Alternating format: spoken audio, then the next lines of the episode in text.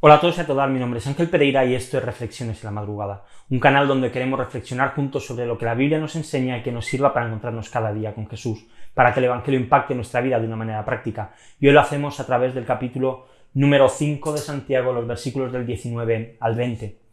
El 11 de septiembre del año 2001 es un día que va a ser recordado a lo largo de toda la historia por toda la humanidad. Aquel día dos aviones se estrellaban contra las Torres Gemelas de Nueva York, dejando miles de muertos a sus espaldas. Este hecho hizo que personas desconocidas, que nadie sabía ni siquiera sus nombres, se convirtiesen en héroes. Bomberos, policías de diferentes lugares se unían a la tarea de rescate de aquellos que habían quedado atrapados bajo los escombros en aquella catástrofe. Muchos hombres desconocidos y mujeres empezaron a aparecer en las noticias y sus caras empezaron a ser famosas. Estos bomberos y estos policías se convirtieron en verdaderos rescatadores.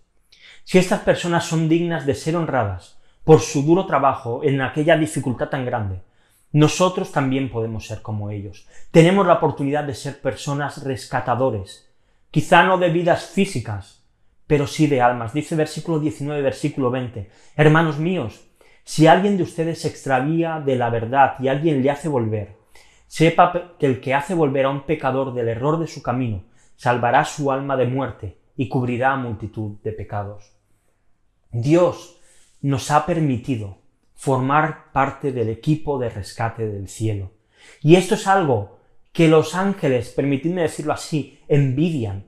Ellos no han sido llamados a anunciar el Evangelio. Ese privilegio ha sido dado al ser humano, a los hijos de Dios. ¿No es esto algo maravilloso? Somos parte del equipo de salvación de Dios. Y sí debemos preocuparnos por aquellos que no conocen y que niegan a Dios. No debemos olvidarnos también de aquellos que han quedado atrapados bajo los escombros de Satanás, de aquellos que en algún momento fueron creyentes, profesaron fe en Jesús, pero que por motivos que no sabemos decidieron abandonar. No todo está perdido, aún hay esperanza, no debemos dejar de orar por ellos, no debemos dejar de preocuparnos por ellos, de buscar a aquellos que han perdido y han dejado la fe.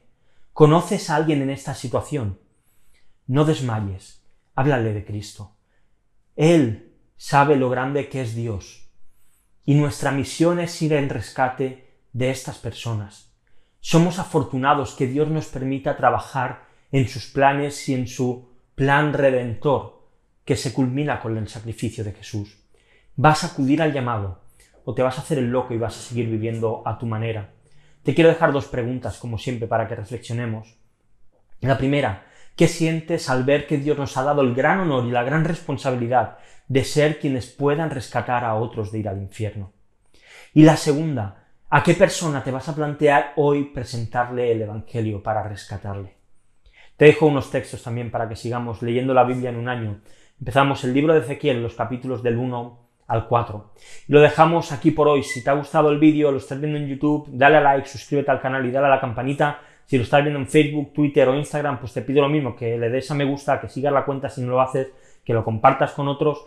Y también, si quieres hacerlo y escucharlo en formato podcast, puedes hacerlo en iBox, en iTunes y en Spotify. Así que nada más, lo dejamos aquí por hoy. Volvemos muy pronto con una nueva reflexión aquí en Reflexiones en la Madrugada. Hasta luego.